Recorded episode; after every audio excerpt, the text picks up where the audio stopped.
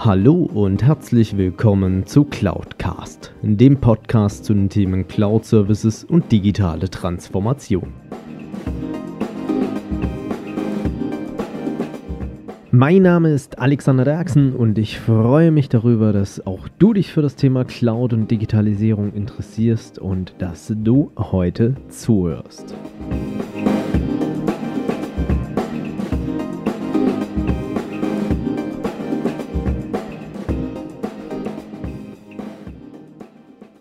Hallo zusammen und schön, dass ihr wieder dabei seid zur ersten Folge nach dem ersten Geburtstag von Cloudcast. Ich hoffe, es hat euch gefallen, also zumindest das, was ich in Feedback bekommen habe, hat es euch sehr gut gefallen. Daher vielen, vielen Dank auch nochmal an alle, die noch gratuliert haben und die Glückwünsche im Nachgang. Vielen herzlichen Dank. Ja, was erwartet euch jetzt in den nächsten Wochen? Ich habe ja schon ein bisschen was vorab angekündigt und zwar ähm, kommen jetzt einige Interviewfolgen wieder und wir möchten gleich mit einem Mehrteiler beginnen und zwar habe ich mit einem sehr spannenden Interviewgast darüber gesprochen, wie denn das Thema Digitalisierung und Nachhaltigkeit zueinander passt, denn er beschäftigt sich hauptberuflich da damit. Deswegen wünsche ich euch jetzt viel Spaß in den nächsten Wochen und heute in Teil 1 beim Reinhören des Interviews mit Felix Süllmann-Faul zum Thema Digitalisierung und Nachhaltigkeit.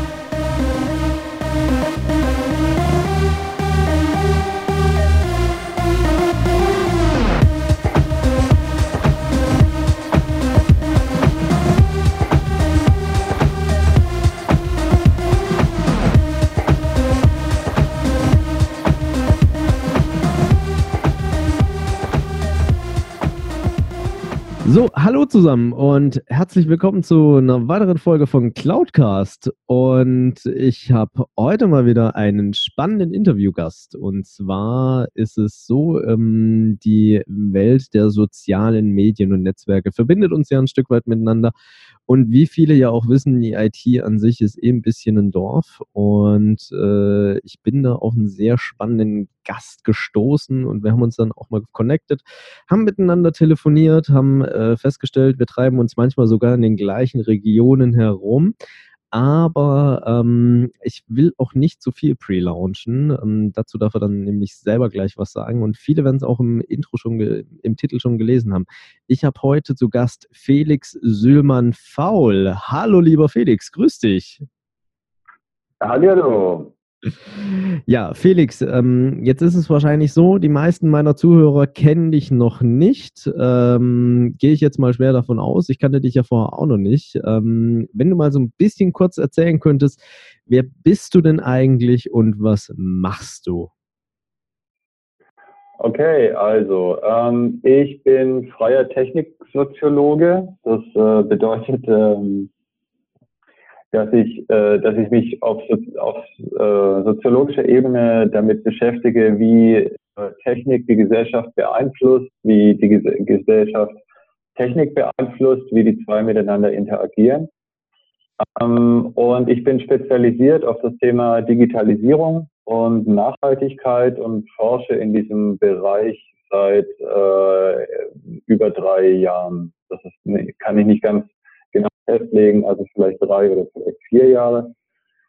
Und ähm, ich habe drei Jahre in der Daimler Kundenforschung gearbeitet, habe da damals auch meine Magisterarbeit geschrieben. Ich habe ähm, Sozi Soziologie und Politikwissenschaft studiert und ähm, danach war ich sechs Jahre am Institut für Transportation Design in Braunschweig. Das ist von Stefan Rammler gegründet worden den, das wird dem einen oder anderen vielleicht ähm, was sagen. Das ist äh, in Deutschland eine der, der wichtigsten äh, Mobilitätsforscher. Und äh, das war ein interdisziplinäres Institut, da sind Designer und äh, Sozialwissenschaftler zusammengekommen und haben in ganz unterschiedlichen äh, Themen Bereich ähm, erneuerbare Energien, aber natürlich auch, wie der Name schon sagt, Transportation Design im Bereich Mobilität, also intermodale Verkehrskonzepte und so weiter. Und ähm, naja, also unter der Hand haben wir eigentlich tagtäglich daran gearbeitet, den Individualverkehr abzuschaffen. so ungefähr. Und okay. ja, und jetzt bin ich seit äh, zwei Jahren ungefähr ähm, vollkommen selbstständig und ja, genau. Okay, also heißt es, ihr wolltet damals eigentlich schon das Thema autonomes Fahren ähm, vollends etablieren, kann man das so sagen?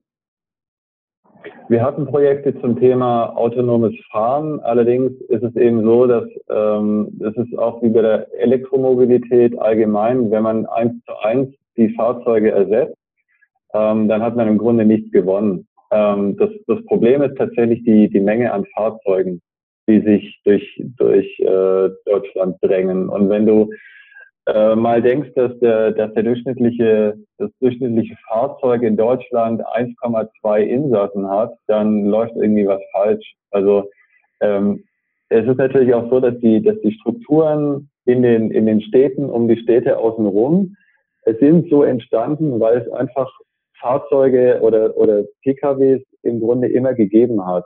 Also dieses, dieses typische Pendeln von A nach B, also ich kenne es selber, ich bin ja Stuttgarter, ich kenne das selber sehr gut.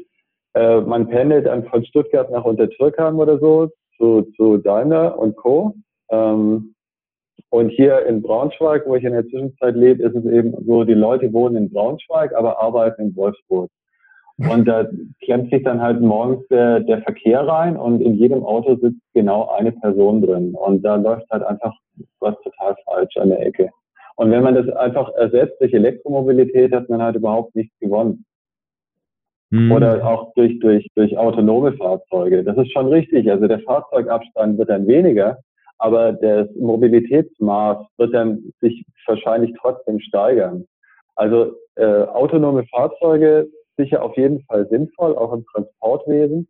Äh, dann allerdings ähm, im Grunde nicht als, als Privatbesitz, sondern eine, eine, eine Flotte, die im Grunde ausreichend dafür ist, die Leute von A nach B zu bewegen.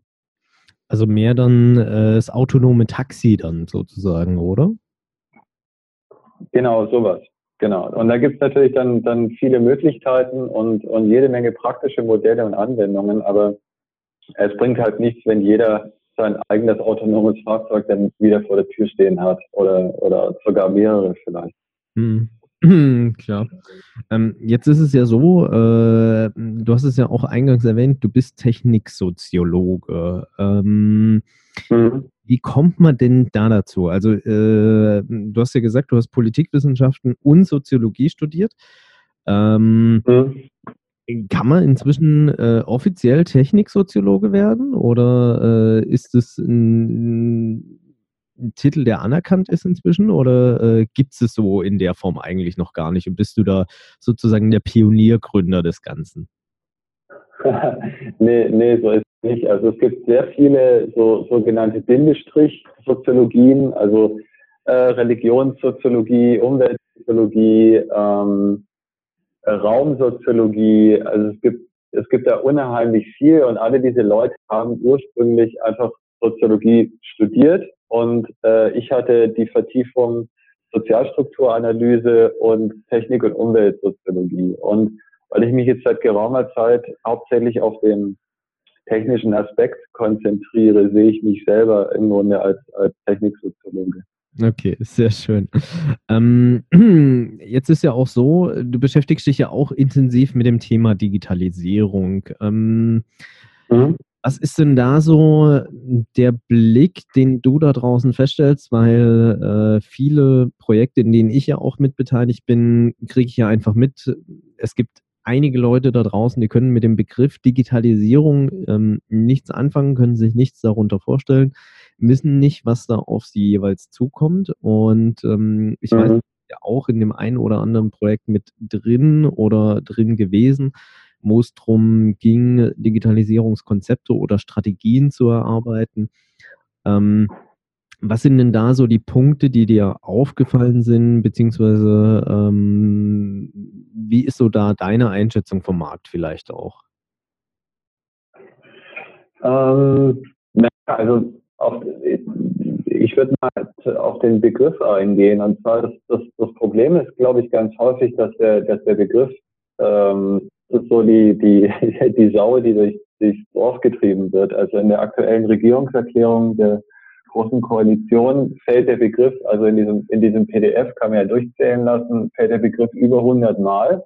Äh, aber ganz häufig ist es so, oder in, in meisten Fällen ist es so, dass der, dass der Begriff wird so als Worthülse verwendet. Und es wird eigentlich nicht darüber gesprochen, was damit eigentlich genau gemeint ist.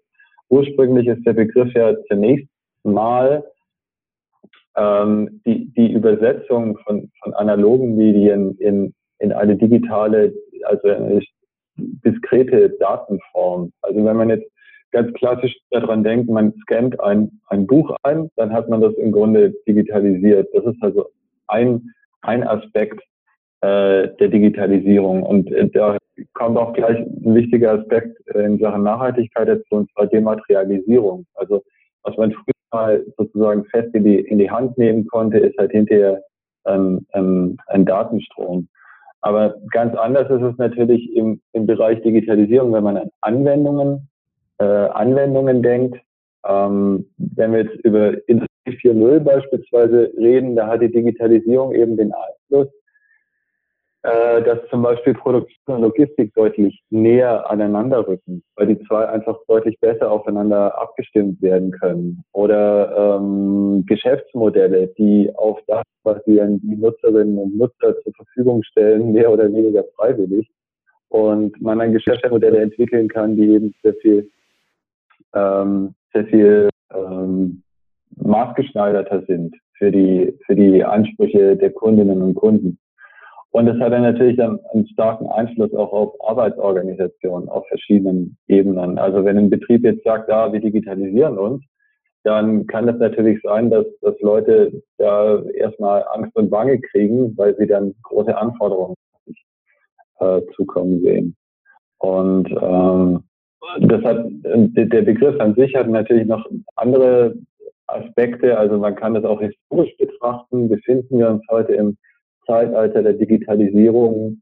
Das kann man durchaus irgendwie behaupten. Und da gibt es auch so verschiedene äh, Zahlen, die man da in den Raum werfen kann. Aber eine finde ich äh, interessant und äh, eine finde ich ja besonders interessant in dem Zusammenhang. 2002 war es so, dass mehr, das war sozusagen der Umkehrpunkt. Da waren mehr Informationen digital gespeichert, als jemals analog gespeichert waren. Also kann man das zum Beispiel so als Startpunkt nehmen, das als Zeitalter der Digitalisierung. Wow. Also ähm, die meisten bringen ja den Begriff, ja, wahrscheinlich glaube ich erstmal so in den letzten drei Jahren auf. Aber ähm, wenn wir sagen, also gut, klar, ich habe mir jetzt bislang auch noch nicht Gedanken darüber gemacht, gibt es einen festen Zeitpunkt, wo das äh, Alter der Digitalisierung begonnen hat. Aber ähm, ich denke, das ist sicherlich ein 2002, wenn man da das erste Mal dann auch mehr digitale Datenspeicherung hatte als jetzt auf analogen Medien, macht sicherlich deutlich Sinn, dass man das dann als äh, Startzeitpunkt wählt. Ähm, mhm. Jetzt ist ja auch so, äh, in diesem ganzen Kontextzusammenhang, ähm, du hast ja auf der einen Seite auch den Schwerpunkt Digitalisierung und Nachhaltigkeit. Und du hast jetzt auch gerade so ein bisschen das Beispiel gebracht, dass wenn dann so ein Projekt gestartet wird in dem einen oder anderen Unternehmen, ähm, dass dann, ja, ich sag mal, von Massenpanik bis äh, hysterischer Euphorie alles ausbricht. Ähm, kann man, glaube ich, so sagen. Ähm, was sind denn da so äh, die Punkte, was auch deine Erfahrung herausmacht? Ähm, weil ich glaube, sicherlich digitalisieren will irgendwie jeder, weil es äh, vielleicht auch an der einen oder anderen Stelle in die Mode gekommen ist. Ähm, aber wie siehst du das Ganze denn eigentlich so unter dem gesamtheitlichen Aspekt beziehungsweise auch Kontext? Äh, wie man denn vielleicht solche Projekte angehen sollte, beziehungsweise was auch deine Erfahrungen sind, wie solche Projekte in der Vergangenheit angegangen worden sind? Ähm, also im Allgemeinen ist es so, ich habe da eher Einblick auf, auf die Ebenen ähm, von, von Stiftungen und äh, von kleinen und mittelständischen Unternehmen. Und da ist es häufig so, dass das Thema sehr stark von, von oben, also äh, top-down, sagt man in der Politikwissenschaft, ähm, also von, von oben herab auf, aufgestülpt wird. Das ist dann ähm, und das kann, das kann einigermaßen ganz gut funktionieren, äh, führt dann allerdings im Grunde dazu, dass, dass viele Leute, die ähm, dann im Grunde die, die Anwendungs, die Anwendungsseite haben. Also wenn die jetzt beispielsweise mit einer, mit einer neuen Software arbeiten müssen oder vielleicht auch das erste Mal mit einer Software arbeiten müssen, ähm, dass, dass relativ wenig Rücksicht auf diese Leute genommen wird, für die das ein neues Themenfeld ist. Und ähm, ich finde, ein positives Beispiel ist eine, ist eine Stiftung, wo ich relativ guten Einblick da drin habe, wie die dieses, ähm, dieses Digitalisierungsthema angehen. Das ist sehr aufwendig. Allerdings muss ich sagen, finde ich es insofern vorbildlich, weil da sehr viel Rücksicht äh, darauf genommen wird, ähm, wo ist Digitalisierung sinnvoll und wie werden da die, die Menschen möglichst gut integriert. Also ähm, um da auch Ängste zu nehmen. Und zwar hat diese Stiftung zunächst einfach mal damit angefangen, die äh, Mitarbeiter Karten auszugeben, ganz analoge Karten. Und da stand im Grunde die Frage drauf, ähm, oder die, die Aufforderung drauf, welche Fragen Sie persönlich an die Digitalisierung haben. Also was, was, das sind Fragen, die Sie da umtreiben in dem Zusammenhang und inwieweit Digitalisierung ähm, einen, einen Sinn ergeben könnte in deren persönlichen Arbeitsfeld. Und ich war dann bei einem, bei einem Workshop beteiligt, wo wir diese, diese vielen, vielen Karten auseinanderklamüsert haben und äh, kategorisiert haben und so weiter. Und das war, es ist ein, es ist ein sehr spannender Prozess und ich finde deswegen ein vorbildlicher Prozess, weil man da auch ziemlich gut sehen kann, ähm, was treibt die Leute um eigentlich? Also haben die tatsächlich irgendwie alle Angst oder sowas oder sehen die da mehr die Chancen? Ähm, also man, man, also und da kam zum Beispiel dabei raus, eine der die die die häufigsten Fragen waren eigentlich ähm, zum Thema äh, Wissensvermittlung. Also ähm, und, und Wissensgefälle. Das ist jetzt das ist jetzt ein bisschen komplex und ich war ja daran beteiligt. Ich versuche das jetzt so ein bisschen auseinander ähm, zu zerren. Mm, und zwar hatte diese, diese, dieser Wissensaspekt hatte sehr viele verschiedene Facetten. Also einerseits, das ist eine, eine sozial engagierte Stiftung, muss ich dazu sagen. Äh, Wissensvermittlung als, als Aufgabe der Stiftung wurde das einerseits gesehen, und zwar Wissensvermittlung, um ähm, zu verhindern, dass Teile der Gesellschaft digital abgehängt werden. Ähm, weil die Digitalisierung findet bei uns gesellschaftlich, die, die kommt dann einfach und so weiter und, und bringt ja auch gewisse Vorteile, aber Leute, die zum Beispiel noch nie am Rechner saßen oder sonst irgendwie, also beispielsweise ältere Leute oder auch, auch ganz kleine Leute, eben Kinder, ähm, die ähm, da jetzt gerade so reinwachsen. Ähm, wie, wie, kann man, wie kann man diesen Leuten sozusagen einen, einen, einen guten und nachhaltigen Weg in, in Sachen Digitalisierung mitbringen? Also bei den Kleinen beispielsweise Medienkompetenz, ähm, zum Beispiel zu hinterfragen, was man, was man alles im Internet liest. Äh, das ist ein äh, ganz großes Problemfeld. Und bei älteren Leuten eben sozusagen, ich sage jetzt mal, Computernachhilfe zu liefern. Also das war jetzt, war jetzt nur ein Aspekt und ich mache es auch, auch einen Punkt hinter, aber auf jeden Fall dieses Vorgehen erstmal zu erfassen, wie, wie die Mitarbeiterinnen und Mitarbeiter das Thema sehen, was die umtreibt und so weiter, finde ich im Grunde ähm, sehr sinnvoll. Gut, aber ich glaube, ähm, da hast du ja dann wahrscheinlich dann sehr lange Vorlaufzeiten in Form von Workshops, die dann durchgeführt werden oder viele Meetings, die dann stattfinden ähm, bis man dann wahrscheinlich am Ende des Tages irgendwie einen Fahrplan hat, den man dann auch umgesetzt hat. Äh, verliert man da vielleicht dann auch nicht, ja, ich sag mal, zu viel Zeit da dahinter? Also ich habe vor kurzem noch einen Beitrag gesehen von äh, Ömer Attika, der ja auch ähm, als Experte in dem Bereich gilt und äh, der dann auch so ein bisschen darauf eingegangen ist, äh, dass diese, ich sag jetzt mal, äh, wir machen noch das 500. Meeting, ähm, nicht unbedingt zielführend ist in der ganzen Digitalisierung oder digitalen Transformation? Ähm, ja und nein. Also ich sehe, die Stiftung hat den, den Vorteil, eine Stiftung hat den Vorteil, dass sie im Grunde nicht in Konkurrenz steht zu einem anderen Unternehmen oder sowas. Ich denke, von Unternehmensseite aus ähm, ist es so, dass das Ganze natürlich ähm, schneller stattfinden muss. Allerdings ist es auch so, dass ähm, man sich die Frage stellen muss, und das, der, das ist der Vorteil in diesem Vorge Vor äh, Vorgang der Stiftung, ähm, und zwar, dass, dass, man, dass man im Grunde Zeit hat zu hinterfragen, muss alles tatsächlich digitalisiert werden. Ich finde, dass, dass da auf, auf wirtschaftlicher Ebene und vor allem auf politischer Ebene wird, wird da ein unheimlicher, ein unheimlicher Druck gemacht. Und man hört es aus der kompletten Bundesregierung, egal aus welcher, aus welcher Fraktion, ähm, Digitalisierung kann im Grunde nicht schnell genug stattfinden. Also wie die Umsetzung dann erfolgt, das, das wissen wir ja auch. Das funktioniert irgendwie vorne und hinten nicht, weil für Netzausbau.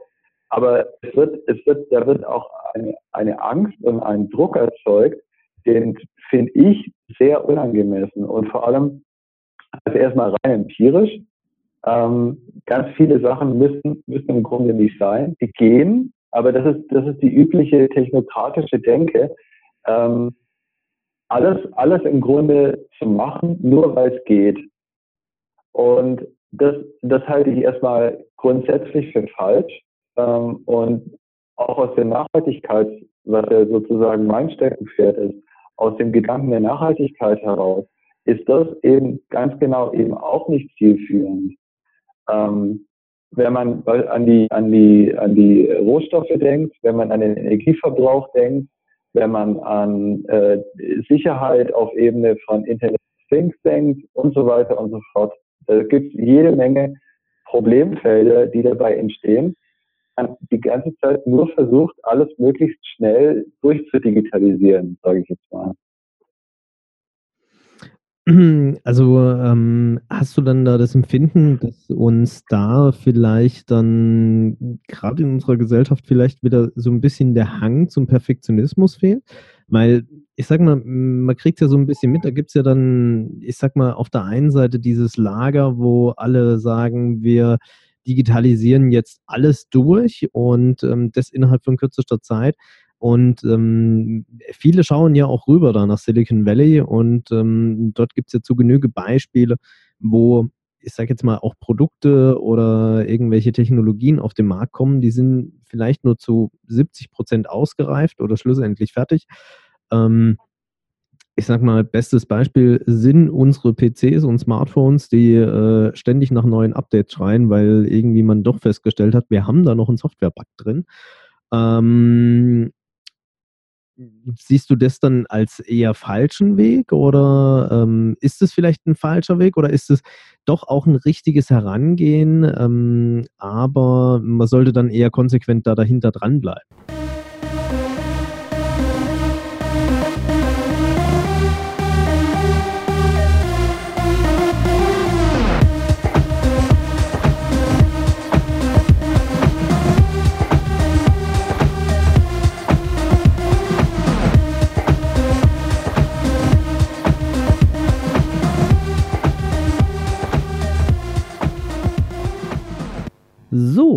Das war's mit Teil 1 und sicherlich wollt ihr auch nächste Woche erfahren, was der liebe Felix auf meine Frage geantwortet hat. Daher unbedingt nächste Woche wieder reinschalten, dann kommt Teil 2 dieses sensationellen Interviews, was äh, mehr als nur ein Zweiteiler sein wird. So viel kann ich euch im Vorfeld sagen. Wartet einfach ab, hört die nächsten Wochen rein und seid gespannt, was Felix und ich noch weiteres besprochen haben. Er war ein sehr spannender Interviewgast, also ihr könnt nur viel, viel davon mitnehmen. Ansonsten, wenn ihr natürlich mehr von Felix erfahren wollt, wie immer, in den Show Notes sind äh, seine Webseite als auch seine Kontaktmöglichkeiten verlinkt, wie ihr ihn erreichen könnt. Schaut also auch daher dort nochmal nach, beziehungsweise lasst auf den jeweiligen Plattformen ein Abo für ihn da, denn er hat es echt verdient, dass er auch die Reichweite bekommt. Daher Euch weiterhin viel Erfolg bei eurer Digitalisierung und eurer digitalen Transformation und denkt auch daran, dass das Ganze nachhaltig vonstatten geht. Ich verabschiede mich bis nächste Woche. Euer Alex Derksen. Wenn euch diese Folge gefallen hat, dann hinterlasst mir doch gerne eine Bewertung bzw. eine Rezension auf iTunes. Damit schafft ihr es, dass dieser Podcast noch mehr Leute erreicht und mehr in die Sichtbarkeit kommt. Ansonsten natürlich auch gerne teilen und äh, weiterempfehlen oder besucht auch gerne meine Webseite unter www.cloud-cast.de, beides jeweils mit C geschrieben. Dort könnt ihr auch gerne mit mir in Kontakt treten, auch gerne mit Themenvorschlägen zum Podcast.